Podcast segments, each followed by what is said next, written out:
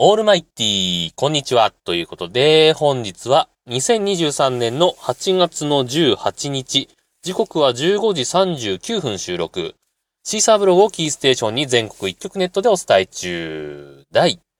891回目のヌーラジオをお伝えするのは毎度のことながらヌーでございますけども。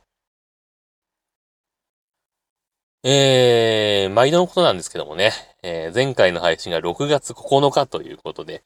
えー、丸2ヶ月以上空いてるということでね。えー、まあ2ヶ月空いても普通に配信できるのがこのヌーラジオのね、えー、いいところだなというふうには思うんですけどもね。まあ2ヶ月も経つとまあいろいろありますよね。えー、確か前回ね、少しあの、イーロン・マスクに対して いい加減しろみたいなことをね、えー、言ってたと思うんですけども、まああの、彼の、なんですかね、傍若無人ぶりっていうかね、えー、また発揮されまして、えー、確か前回の配信の時点では、まだね、会社名が X になって、アプリの名前とかまだ Twitter だった気がするんですけども、えー、先月ですね、7月になったら、えー、Twitter という名前が突如消え、えー、で、まあ、彼の、なんていうんですかね、イーロン・マスクのなんて言うんでしょう、中二病っていうんですかね、えー、が発動しまして、えー、こちらも名前が X に変わりましたよ、ということでね。えー、なんかもう、青い鳥さんさようならみたいになってね、えー、看板取り外すだの、外さないだの、みたいなね。そんなのが話題になってましたけども。まあ、とにかくこれによって、まあ、X になったので、えー、あの、青い鳥とは、えー、強制解雇っていうんですかね、えー、みたいになりまして、あの、自分別にあの鳥がすごい好きだったとかそういうわけじゃないんですけども、あの、シンプルに考えてですよ。この X がダサいっていうか なんだろうな、単純に嫌なんですよね。うん。別に鳥が好きだったわけじゃないけど、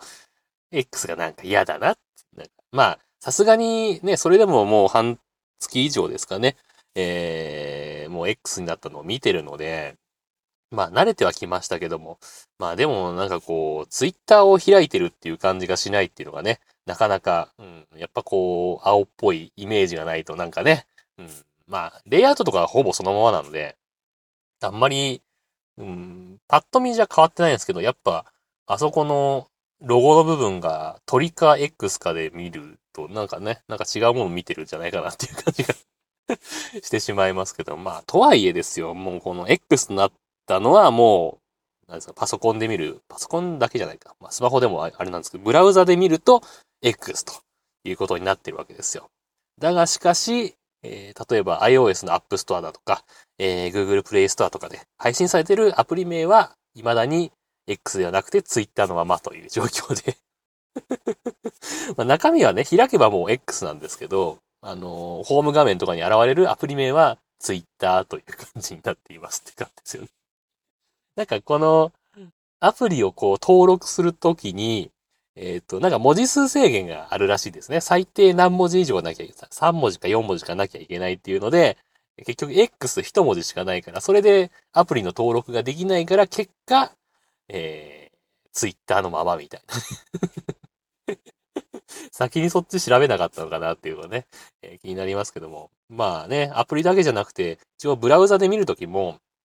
えっ、と、URL も未だに twitter.com ですし、えー、まあ一応ね、x.com でアクセスすると、えー、その、X が出てくるんですけど、ただ、リダイレクされて、あの URL は twitter.com 感じですから まあ、なんだろうな、中途半端なんだよなって感じがしますよね。で、えっと、ブラウザでこうタイムラインとか見てるところは、あの、ファビコンとかも全部 X になってるんですけど、例えば、ソースを見に行くぞと、このページのソースを見に行くぞってなると、そこのファビコンは青い鳥が残ってたりとか、ところどころね、なんかね、名残というかあれが残ってるのがすごい気になる。やるならちゃんとやれよって思うんですけどね。まあいいんですけど、まあ、まあそんなツイッターの騒動があって、あのー、対抗馬としてね、えー、Facebook のメタがですね、えー、スレッズっていう、まあ、ツイッターとほぼ同じようなアプリを出してきたんですよね。えー、ユーザー数がこれ多いのか多くないのかっていうとちょっと微妙なところではあると思うんですけど、えー、一応リリース直後の数日間では、なんかすごい数ダウンロードされてますよ、みたいなね。えー、報道も出てましたけど、結局なんかその後パッと落ち着いたらしくて、えー、アクティブユーザーはこれしかいませんよ、みたいな感じな。なんか、2週間後ぐらいの、えー、報道を見ると、えー、そんな感じの数字が出てましたけども。まあね、自分も一応登録はしたんですよ。スレッズ先月かな。登録して、うん、まあそれでもその登録したよみたいな、えー、投稿を一回したっきりで、えー、使ってませんね。まあでも結構ね、あのー、このポッドキャスト界隈っていうんですかね、あのー、結構ツイッターから乗り換えというわけじゃないんですけど、ツイッターで結構アカウントのね、全然悪いことしてないのに凍結にあっちゃった人が結構、ポッドキャスト界隈でいて、その人たちが結構そのスレッズの方に移動してたりなんかするので、えー、乗り換えてるっていう人もまあまあ結構いるのかなっていう感じもしますし、えー、まあそもそもこのポッドキャストをやってる人って好きな人っていうのがさ、もうそもそもこう新しい SNS が好きだったりとかっていう多分傾向そういう感じもあると思うんですよね。っていうのもあって、まあ自分の身近なところだとほとんどやってる人いないですけど、ポッドキャスト界隈っていう自分の周りで見ると、うん、まあやってる人結構多いかなっていう感じはしますけどね。皆さんはどうでしょうか？もうアカウント作りました？どうでしょうかね？もうね、まあ自分作ってなんでやらないかっていうと、まあ一つは、このスレッズってこう、ユーザーの切り替えがね、あのー、複数アカウントを持つことはできるんですけど、一回ログアウトしてまたログインしてみたいなことを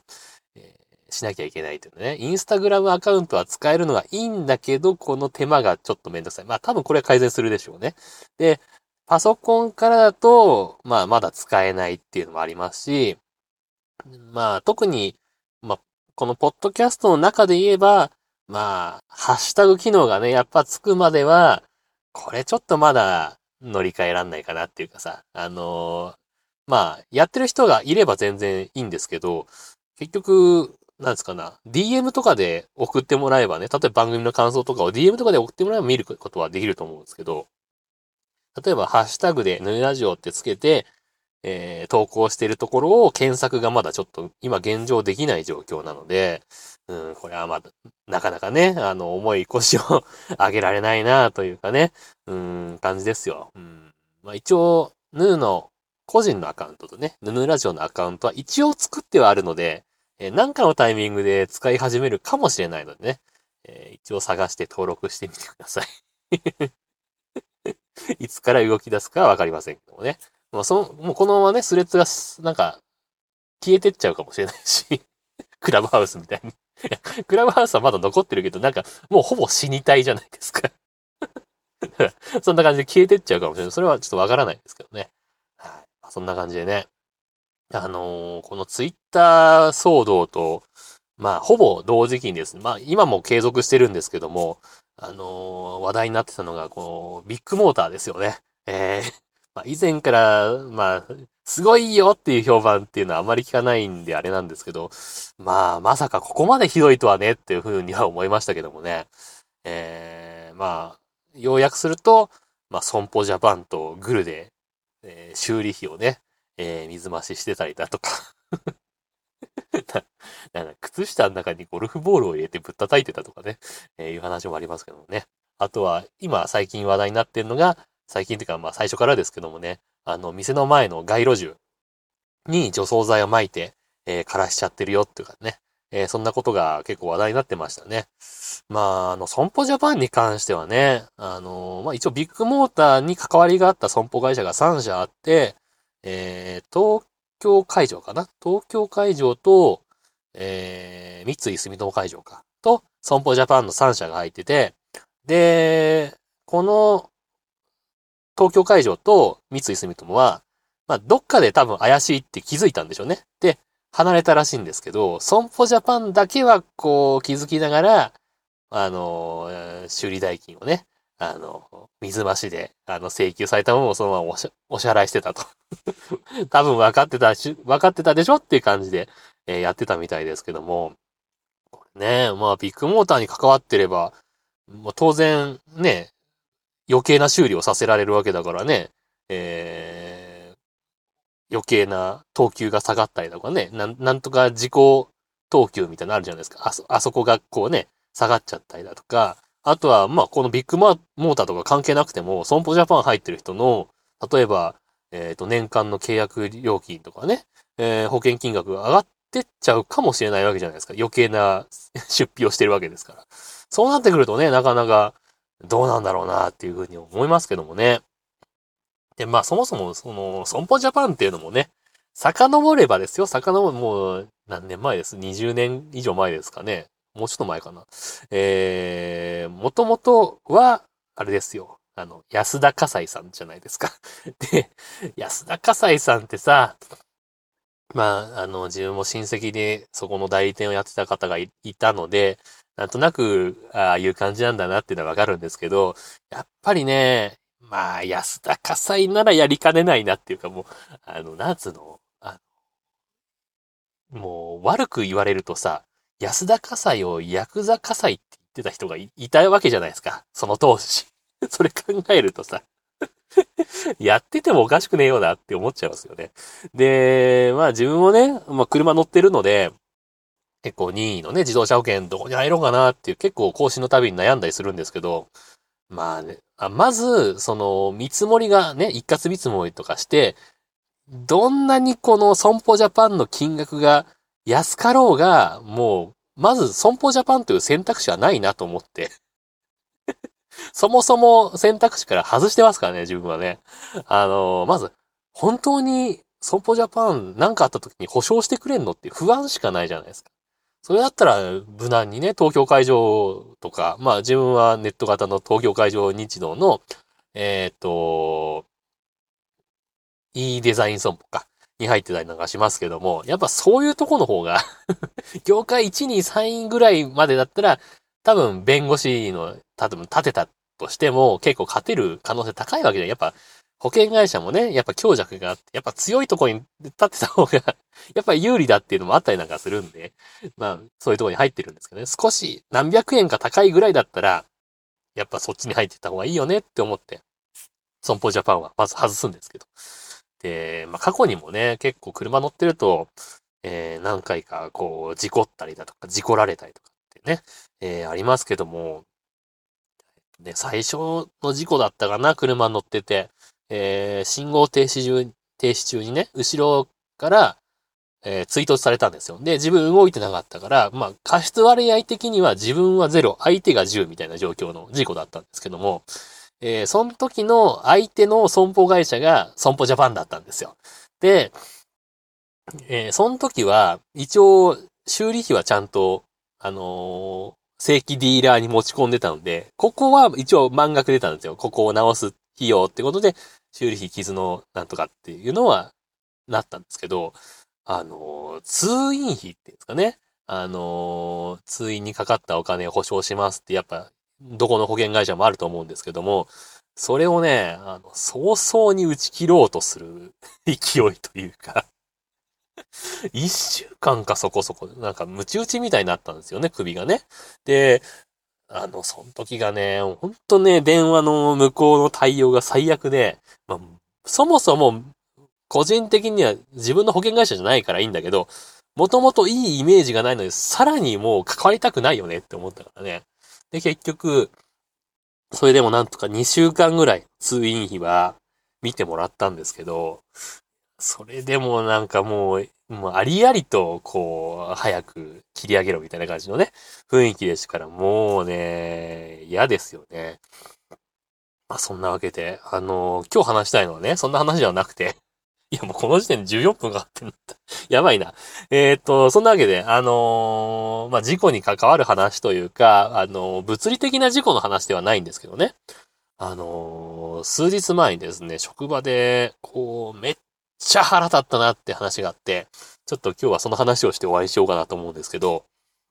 あの、少し前にね、あの、まあ、うちでネット販売を中古品の販売をしてるんですよ。で、えー、とある商品を買ったお客さんから、えー、電話がありまして、まあ、この電話の前にも2回ぐらい、あ、じゃない、1回、2日前に電話があって、その時は自分じゃない人が対応して、えー、で、その時は確か、あの、次の日に、あの、メールでもやり取りをしてたので、メールで、あの、文章で回答してたんですけども、まあ、そのメールの文章を読まずに、その翌日に、まあ、電話がかかってきたみたいな感じなんですけどね。まあ、あの、まず前提としてなんですけど、あの、中古品を扱っているので、どうしても、こう、新品の状態とは、やっぱどこかが変わってるものがやっぱりあるじゃないですか。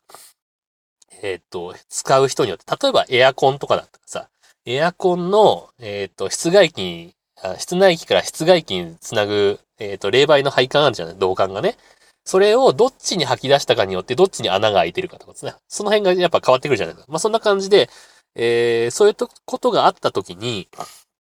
あの写真なりね、文章なりで、えー、こういう風に変わってますよっていうのを一応載せとくんですよね。で、わかるように載せといて、で、今回電話があった人なんですけども、まあ、確認の電話だったんですけどね。で、まあ、ちょっと、うん、どうかな。この商品名出すと、あれなんで、えー、っと、まあ、実際に売ったものは、ちょっと、うん、特定されると嫌なんで、まあ、仮にですけど、ちょっと根の張る、えー、っと、業務用の機械、えー、だったんですよ。で、えー、ただ、ちょっとこれで説明すると、なんかややこしくなっちゃうので、例えばですけど、今目の前にあるんで、えっ、と、雨の時に刺す傘。ね。普通のパラソルですよ。傘。えー、あ、傘が、えー、パラソルじゃない。アンブレラですね。アンブレラをね、えー、売ったと思ってください。で、その傘は、えー、普通に開いて、雨しのぐのにももちろん使えるんだけど、ただ一つだけちょっと難点があって、えっ、ー、と、例えば、えっ、と、餅の部分、柄の部分がですね、えっ、と、本来の角度よりも少し曲がっちゃってるので、少し持ちにくいです。みたいな状況で出品していた商品だとしましょう。ちょっと物は違うのであれなんですけど。で、えー、この曲がってるっていう状況を写真に載せて、で、えー、一応、それに関してはもう、あの、動作する、機械的なものだったので、えー、こういう風に使っていただければあ、全く問題なく使えますよ、みたいな動画も含めて掲載をしていたんですよ。ね。えー、お客さん、お客さんからの問い合わせの内容が、えっ、と、本来ね、こういう角度で絵がついてると思うんですが、この角度でいいんですかねみたいな感じだったんですよ。で、なんで、えっ、と、まあ、自分もさっき言いましたけども、写真とかでもね、えー、動画とかでも載せてますけども、まあ、中古品なんでこういうことありますっていう説明をしたんですよね。で、そしたら、この状態で使っても問題ないんですかっていう感じで聞かれて、あの、このね、同じものを、あの、知り合いが持ってる人がいて、あの、これね、全然角度が違うんで大丈夫なんですかね？みたいな感じで念をして聞かれてまして。で、えー、まあ一応ね、あの、その検査した時の動画とかもう載せてるので、あの、うちとしてはね、あの、入荷した時点でもう、もうこの絵、傘の絵の部分がね、もうこの状態だったんですよ、という説明をしたんですよね。で、まあ、こういう感じでちょっとね、持つときに少しだけ工夫というかね、なんかいるんですけども、あの、全然こう、雨漏りとかもないですし、あの、穴が開いてるわけでもないですし、で、ちゃんと刺すこともできるんで、動作は全く問題なかったですよっていうふうに答えたんですよ。そしたらお客さんが、そうですか。って言って止まったんですよね。で、え？って感じなんです。こっちからしたら、え、で、どうしてほしいの？って感じじゃないですか。で、あのー、まあ、それをね、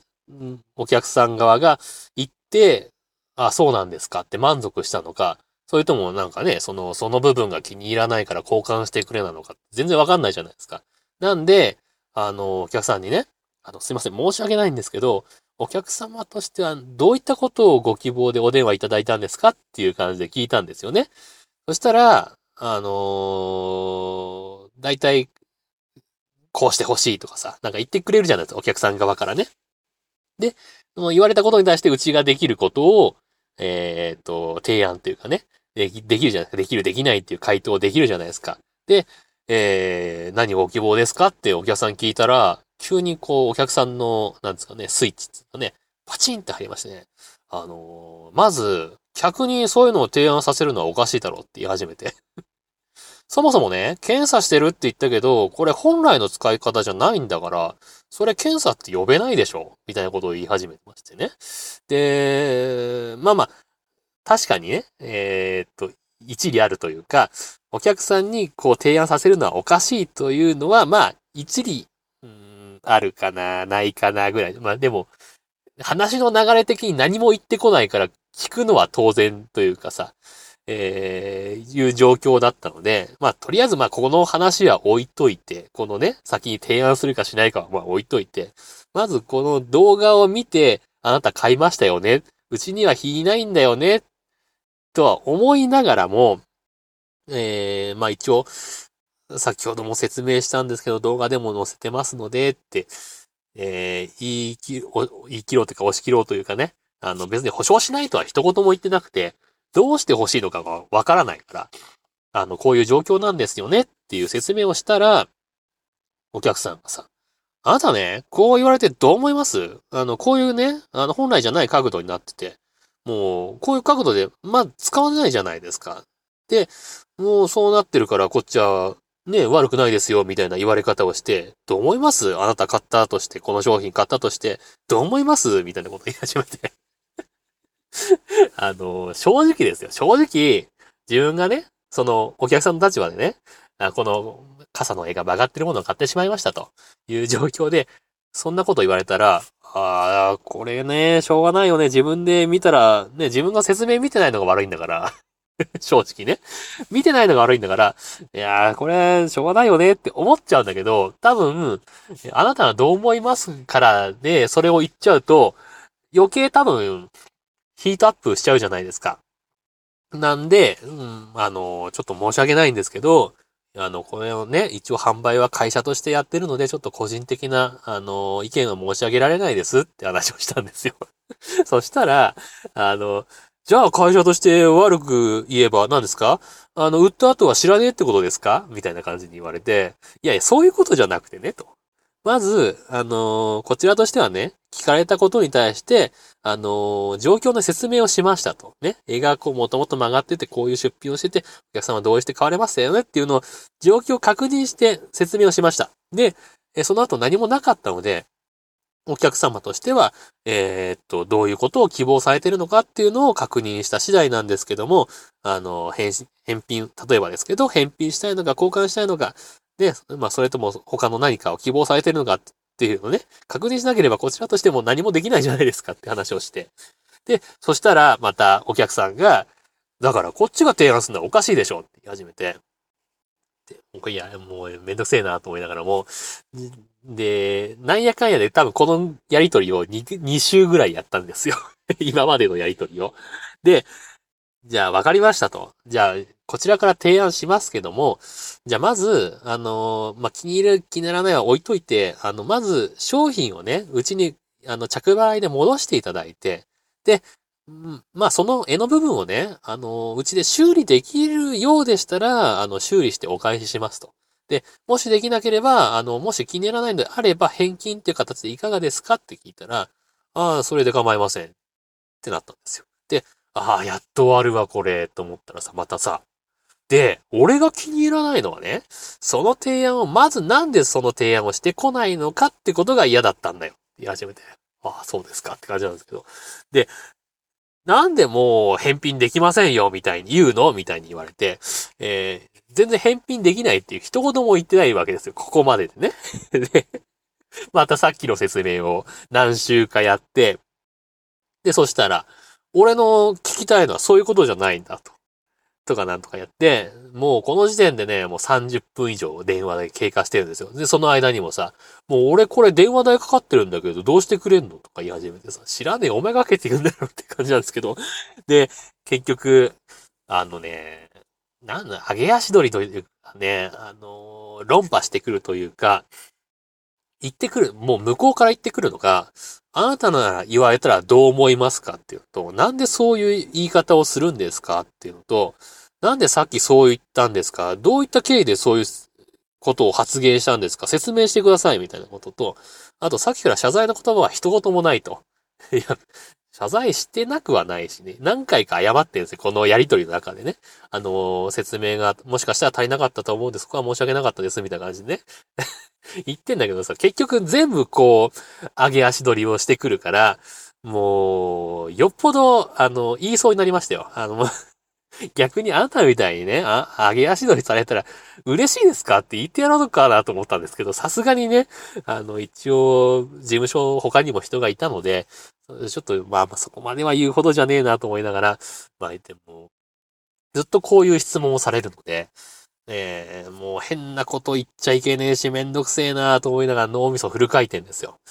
で、多分ね、向こうの引き出しがなくなったんですよ。もう、これ以上突っ込みできることがないっていうのが、多分気づいたんでしょうね。で、もう、あなたとこう話しても話にならない。社長に代わってってなったんですよ。ラッキーと思って。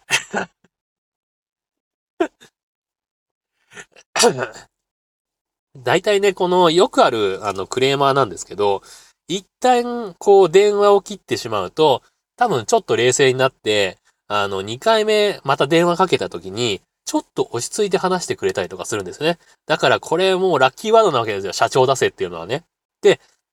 まあ幸いなことにたまたまその時、あの、上司が不在だったんで、えー、じゃあちょっとあの上司に連絡を取って、あの、いつ連絡できるか折り返しいたしますねって形で電話をやっと切れたんですよ。ああ、よかったと。もうね、なんやかんやで多分この、ここまでで1時間ぐらい話してるんですよ。もうね、なんで燃え尽きたというかね、もう、イメージするなら明日のジョーですよ。リング上で座ってるジョーですよ。まあそんなような状況で、ああ、疲れた。もう3日分ぐらいの仕事したわと思ったんですけど、まあそんなことも言ってられないので、多分また電話よこさねえとかってまた電話来るじゃないですか、そしたら。めんどくさいので、すぐ上司に電話して、要約すると、あの、この論破王というんですかね、論破王のクソめんどくせえクレーマーが今じゃ社長出せって、言ってきてるんですけどって言ったら、ああ、まあじゃあ分かったよ。じゃあ明日の朝連絡するって連絡してって言われたから、ああ、よかったなと思って、じゃあもう一回電話して、お客さんにね、電話して。で、そしたら、あの、申し訳ないんですけど、ちょっと本日戻る予定がないので、あの、明日の9時前に一度上司からご連絡いたしますっていう感じで伝えたんですよ。で、予想通り、あのー、やっぱ一回電話を切ってあったので、あのー、その効果もあって若干トーンダウンっていうかね、あのー、落ち着い、完全に落ち着いた喋り方になってたんですけども、この後に言われたことにね、マジブチ切れそうになりまして。あのね、まあ、説明しますね。あの、お客さんから言われたのが、あの、先ほどはね、ちょっとこっちも言い過ぎてしまった部分はありますんで、そこはお詫びしますって感じで、まあ、まずお詫びされたんですよ。で、で、あの、私もね、あの、もともとちょっとそちらに何かしてもらおうっていう気は全くなくて電話をしてまして、あの、さっきも言ったと思うんですけど、ちょっと詳しい知り合いがいるので、もう、もともとね、そっちの方で見てもらう予定をしてました。はぁって感じじゃないですか。はぁってって、本当に言っちゃいましたけど。で、で、えー、っと、まあ、今回ね、あの、向こうがインターネットで、こう、商品を購入、結構高い商品を購入するのが初めてだったんで、もうこういう電話をしたら、どういう対応をするのかなというのを試させてもらってましたって言ったんですよ、相手が。やべえやつじゃないですか。試させてもらってましたって言ってるんですよ。なんで、あの、上司の方からの電話も、あの、一切不要ですとか言い始めて。で、あの、もし本当になんかこうね、機械的な故障とかあれば連絡するかもしれませんけども、そのことはよろしく、あ、その時はよろしくお願いします、みたいな感じで。ああ、そうね、じゃあ電話もういらないんですねって感じで、電話終わって、はーって感じじゃないですか 試させてもらってましたって何よって話じゃないですか。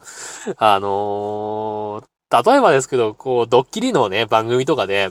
こう、よくあるじゃないですか。先輩の芸人から後輩の芸人がもう死ぬほど怒られるドッキリみたいになるじゃないですか。あれってドッキリだから成り立ってるわけじゃないですか。てってれーとか言ってさ、あの、あの、あれを、プレートを持ってくるから成り立ってるわけじゃないですか。あれをさ、ドッキリ番組を何でもないやつが、素人が素人に何でもない時に、しかも仕事中ですよ。にやったら、ただの嫌がらせじゃないですか、そんなの。だったらがあるからあれは許されるのであって、試してもらってましたじゃないよって話じゃないですか。もう1時間以上人の時間を奪ってですね、ほんとサイコパスだなと思って、田中さんこれってムカつきませんって言いたくなりそうな もうさ、本当に腹立って、久々にこんな腹立ったわと思ってね。もう、時間と心を返せって思いましたよね。まあそんなわけで、もう、だいぶ長くなってしまいましたけども、もう30分超えてますよ。はい。えー、じゃあ、そろそろ締めていきたいと思いますけども、えー、本日も、えー、っと、ツイッター改め X にいただいたハッシュタグ付きツイートをね、えー、あ、ハッシュタグ付きツイートじゃないんだ。ハッシュタグ付きポストをご紹介していきたいと思います。というわけでね、えー、6月の10日18時24分に、加藤さんからですね、ハッシュタグヌーラジオをつけて、うーん、なんか現代ことくくっていいのかわかりませんが、なんかそんな感じだなと思ったりです。仕事中もスマホをいじってしまうのは依存症なんですかねしかし何を見ていたのだろう気になります。かっこ笑いということで、ツイートをいただきました。ありがとうございました。ね。何を見てたんでしょうね。まあ前回の話ですけども、えー、っと、仕事中にね、えー、隠しカメラを設置したら、えー、一人で作業してる中でね、事務所である子ど、ある子が、えー、っと、ずーっとスマホいじってた。仕事中、ずーっといじってたという。8割、9割型いじってたみたいなね。証拠動画 残ってしまったということでね、ありましたけど、本当何見たんで、多分なんかライブの動画とかじゃないですか。見るとしたらですけどね。わからないですけど。まあそんな感じで、うん、まあね、まあ結局はその子は先月の終わりぐらいに退職しましたけどもね、えー、いろいろありましたよ。はい。えー、続きまして、同じく6月の10日22時41分にアポロさんからですね、えー、令和5年6月10日、アップルポッドキャスト拝聴日報丸1ということで、えー、そうですね、ログ1103とか、くだばなとか並んでますけども、その中に、えー、ハッシュタグヌーラジオをつけてエピソード890ということでね、ツイートをいただきました。ありがとうございました。はい。ありがとうございます。というわけで、えー、もう30分過ぎましたんで、パパッと終わらせていきたいと思います。というわけで、皆様からのご意見、ご感想、ツッコミなどお待ちしております。えー、メールは直接メールまたはメールフォームから送ってください。ツイッターの、あツイッターじゃない、X のヌーのアカウント、もしくはヌーラジオのアカウントに、えー、ハッシュタグ、ヌーラジオをつけてつぶやいてください。えー、もしくは、えー、DM をいただいたり、えー、メールフォームからいただいたり、えー、メールアドレスに送っていただいても結構でございます。とというわけで、今日はこの辺で終わります。さようなら。バイバイ。